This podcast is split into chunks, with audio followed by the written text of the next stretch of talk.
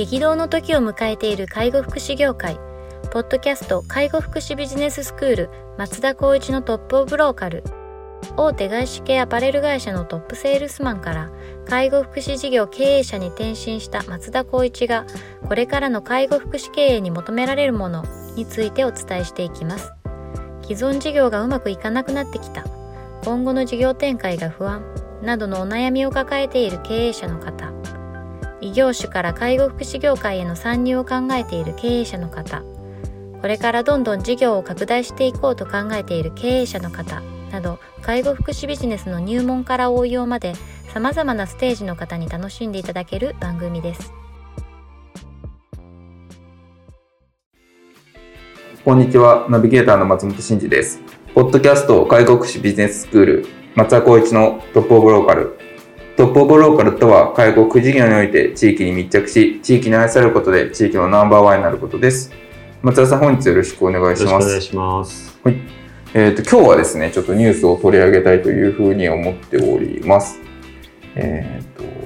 ではご紹介します。えっ、ー、と、損保、介護職の年収増で労使合意、管理職からパートの一部までと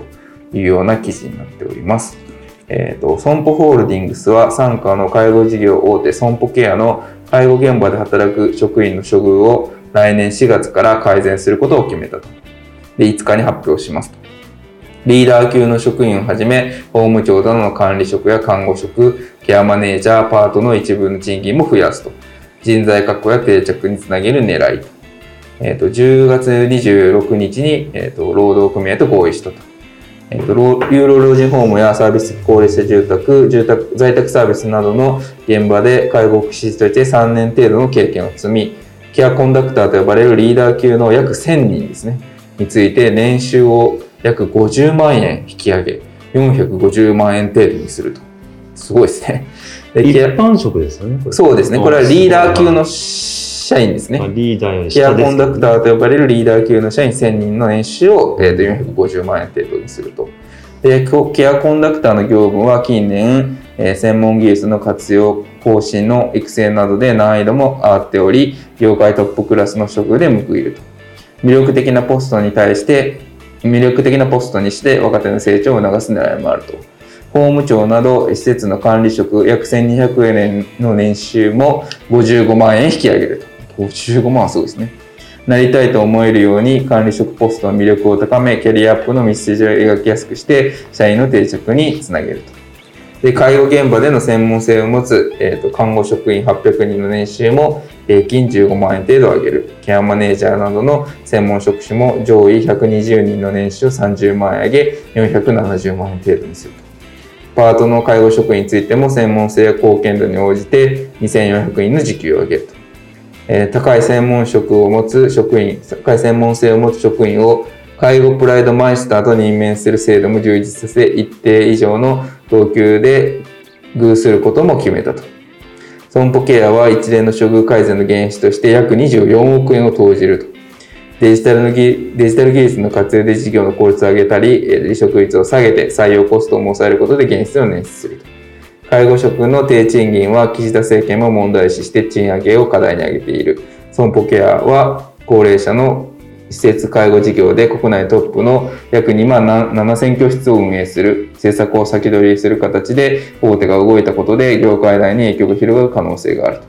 ただ業界、介護業界は経営が厳しい中、中小零細の事業所も多い。業界全体の賃金水準の底上げには介護報酬の引き上げが欠かせず、政権が打ち出した公定価格の見直しも今後の争点となるというような内容です。損保ケアさんが、えーと、年収を上げますよっていうところで、まずリーダー級の社員1000人について450万円程度、50万円上げて450万円程度にするよっていうところが一つ。あとは、えーと、施設の管理者ですね。施設の管理者の、えーと、1200人の年収も約55万円引き上げるというと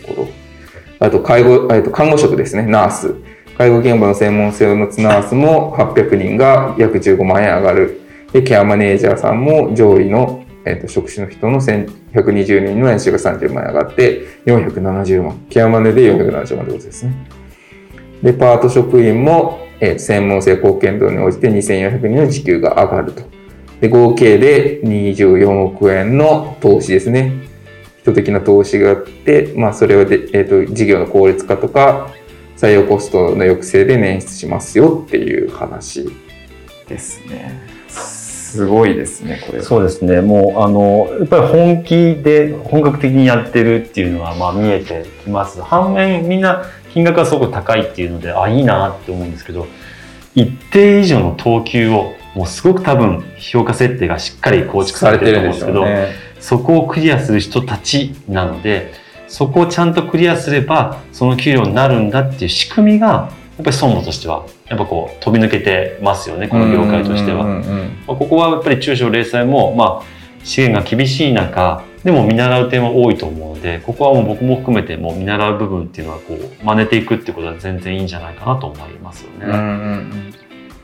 なんかこの、まあ、年収が当然やっぱ業界最大手っていうのもあるので、うんやっぱりこう大きく動かせるお金がいっぱいあるっていうことはそれ間違いないと思うんですけどでもまあこうなんですかこのまあ金額云々じゃなくてこういうなんかこうキャリアの仕組みがあるっていうところがね。やっぱいいですよね。よく聞くのが大きいからそういう仕組みが作る要するにこうあとマンパワー、うんその人がその現場以外の人たちをこう賄えるからこそやれるから私たちはできないんじゃないかなっていう話もあったりするんですけど、うん。やっぱこう視点を変えることが大事で、うんうん。何が今大切で先に対してどうするべきかっていうことでいくと多分ここの、まあ、ルートは通らないと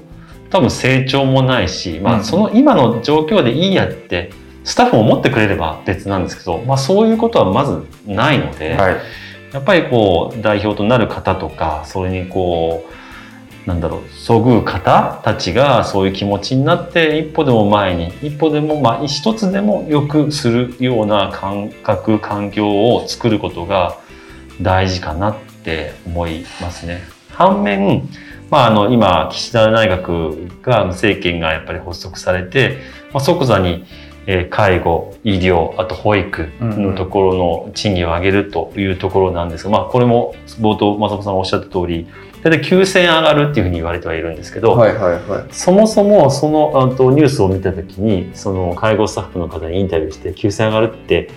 聞いてどう思いましたか？正直嬉しいです。でその次に施設を運営する施設長のはいはいはい。あのインタビューやってたんですけどいや私たちは上限が決まってます、はいはい。なりますだから。給与を上げるっていうのはなかなか難しいです、うんだから根本はここまあお話さっきしたように介護報酬の引き上げがないことには介護のスタッフへの給与自体を上げるっていう要素は通常はできませんと。もうここが、まあ、い今の課題でもあるかもしれないですけどスタッフが思ってる視点と運営してる視点っていうところがまあなんと相違が出ちゃったりとか、はい。感覚がずれちゃうとかそういうことに至っているからこそここはやっぱりこう法律とやっぱその公費を使っている部分での原資をこう管理する、まあ、国がやっぱそこをしっかりと大なた振るわないと変わらないよねって。だったらそういった施設がなくなっても家で見れるような環境をしなきゃいけないしいろんな部分ではそういったまああっちがこっちがって話になっちゃいますけど、はい。そのポイントをやっぱりこうする。あの確認っていうかこうちゃんと把握するのが大事。だけどもこういった大手はそれも踏まえてでもやっぱり大事だとうん大切だと、スタッフも大事利用者も大事っていう視点からはこういった投資をした上で進めていくっていう考え方やり方は、まあ、一定の理解とやっぱこうそう尊敬に値する部分は少なからずあるかなと思いますね。うん、そうですね。やっぱこう、こう売上のトップラインが上がってこないと人件費捻出できませんって、もうそうなんですよ単なる算数の問題ですもんね。そうなんですよ。もうそれがね、もうちょっともう本当に松本さんとお話したかったなと思うんですけど、僕そこがないのに給与を上げる上げないとか安いとか安くないとかって話にならないじゃんっていうようなところってすごくあるような気がするんですよね。結構根本な気がしますよね、うんそこの問題って。で人が足りない閉鎖するってそりゃそうなっちゃうよねみたいうんうなんうん。話って、まあそりゃその経営者とか責任者の性格だとか人格とかでもう本当は20万払えるとこ15万で払ってるとかいうのはあるのはまあ聞きますけど、うんうんと言ってもそこの20万でも15万を捻出するのっていうのはもう決まっていて上限はいはいはい。そうなんですよね。で家賃下げたらまあ安かろう悪かろうになっちゃうしとか、はいはいはい。本当にこのなんだろうこのジャンルに参入してくる人たちはやっぱある程度の覚悟を持ってやっぱりしっかりと数字の管理をしながらスタッフの環境を整えながらっていう部分ではとてもやっぱりこう考えるポイントはたくさんあるとは思いますそうなんですよね。なんか、やっぱこう、と売上のトップラインをいかに上げていくかみたいなところを、まあ、しっかりこう考えたときに、やっぱどうしてもその、定価は決まってるわけで、国で。いうんやそうなると、あそこ上げるのって限界値が絶対あるわけじゃないですか。うん100%から押した金額までしかどう考えてもいかないので。でもその中で、当然いろんな間接コストがかかる中で、こう、原資、人件費の原資にできる金額もまあ、どどっちにしろ決まってきてしまうっていうところあると思うので、なんかそ、そこ、そこのことも触れずに人件費のことだけ国がなんか主導するっていうのはやっぱ違和感ありますよね。違和感ありますしやっぱりあのすごく悪い風潮になると僕思っちゃうんですようね。ん。なんか知らないけどこうよくあるのが、えっと、大手企業が内部留保してるからお金が出ないから法人税どうのこうのって話があったりするんですけど、まあ、これもちょっとまあ似たり寄ったりかもしれないですけど給与はこんだけしか出せないよいやそんなことないでしょ出せるでしょっていうところをやっぱりこうスタッフの視点ではあるあありますねその説明を国がそこを少し悪い風潮に持ってってるっていうのも見えたりしたりするんですよね。だからそのインタビューじゃないですけど、施設長が、やっぱこういった形で、例えば100万円ありました。100万円の中から家賃がこれ、人件費がこれ、だからこういう形っていうふうに説明してる人たちがいれば全然いいと思うんですけど、その説明もなく、いやもう国が少ないんだからしょうがないよ、ごめんね。いや、それじゃあスタッフには納得感ないですよね。そうですね。まあ、その部分でのその本質的な課題っていうところでいくと、まあ、その辺がちゃんと現場的にはやらなきゃいけないんですけどおっしゃるようにやっぱりそのトップの部分が決まっちゃってる以上、うんここをいかにどうするかっていう議論が、まあ、されてるかもしれないですけどそこを解消しなきゃしない限りこの高齢者社会っていうところに、まあ、全然こう比例していかない環境がずっと続いていくんじゃないかなと思っちゃいますね。そうですね。あと、このニュース見て非常に思うのは、その、全員を一律で上げることはしないわけじゃないですか、うんこれって。やっぱりその、この損保さんにとって優秀で必要な人に対してちゃんとこう対価として上げてますよっていう。はいはいはいやっぱケアコンダクターってやっぱりリーダー級の人だったりだとか、あとはその介護、看護師の中でも、えっと、介護現場での専門性がある人だったりだとか、うんあとケアマネージャーでも上位の人だったりとか、うん。パートでも貢献とか専門性を見てるっていう。なんかここのこのメリハリがあるっていうところをちゃんと多分、働く側はちゃんと捉えないといけなくて、うん。なんか一律にただスタッフ、みんなの給料を上げてるわけじゃないっていうのは、これやっぱりこう、必要な人には投資をする。うん。でもそうじゃない人には投資をしないってある種、ふうに多分考えてるはずなので、うんうんうん健全ですよねそそうこそれはやっぱ健全だと思うんですようね。んで、なんか、大阪市長かな？府長？大阪の松井さんが言ってたんですけど、はいはやっぱ改革なくして分配なしと。うんだからかい、えっと分配をするにはやっぱごめんなさい成長なくして分配なしですね。えっと分配されるにはやっぱり成長しないといけない。それは個人も会社もってなった時に、いや、成長はしません。でも分配だけくれ。これはやっぱおかしな関係性だから、やっぱりこれは会社も成長するためにあなたたちが必要です。だからあなたたちに投資をするんだけど、あなたたちも成長することで会社も成長するよね。で、結果、原子が生まれてきて、それが、えっと、あの、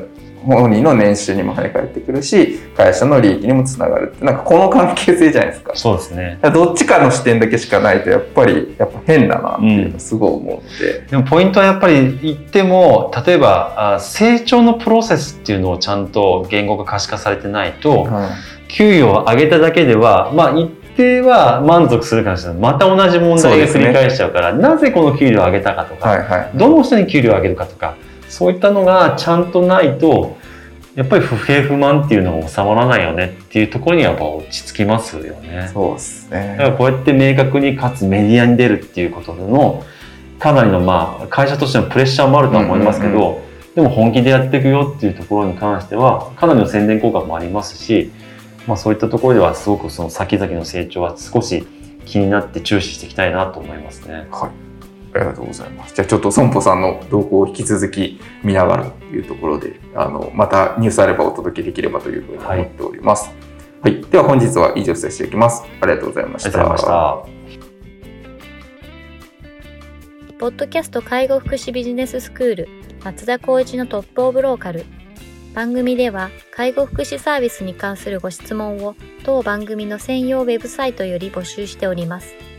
番組 URL よりサイトへアクセスし質問のバナーから所定のフォームへ入力の上送信をお願いします